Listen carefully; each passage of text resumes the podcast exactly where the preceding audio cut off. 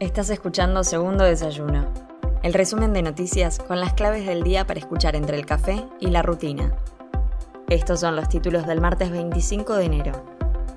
El Censo Nacional se hará el 18 de mayo.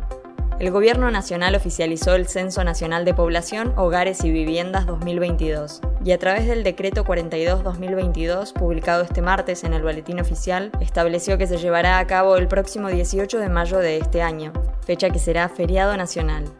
Según informaron autoridades del Instituto Nacional de Estadística y Censos, el censo será a través de un operativo mixto de relevamiento, es decir, que combinará una etapa virtual con cuestionario digital y una instancia presencial.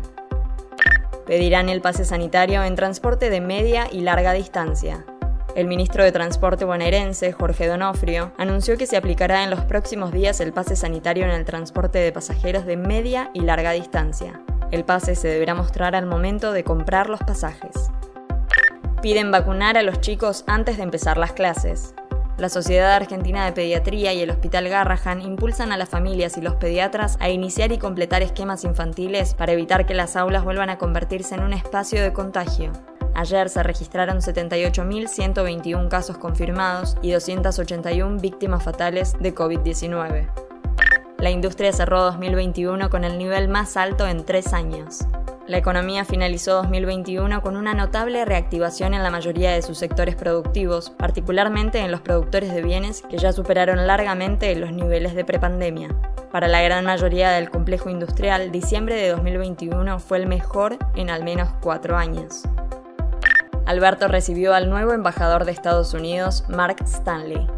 El presidente recibió durante más de una hora en la Casa Rosada al nuevo representante de la Casa Blanca. Del encuentro participaron también el jefe de gabinete, Juan Mansur, y el canciller Santiago Cafiero. El diplomático calificó la relación bilateral como una de las más sólidas e importantes del hemisferio. Soy Mel Somoza y esto fue Segundo Desayuno, el resumen informativo de El Destape. Te espero mañana con más noticias. Hacenos parte de tu día. Infórmate donde quieras, cuando quieras.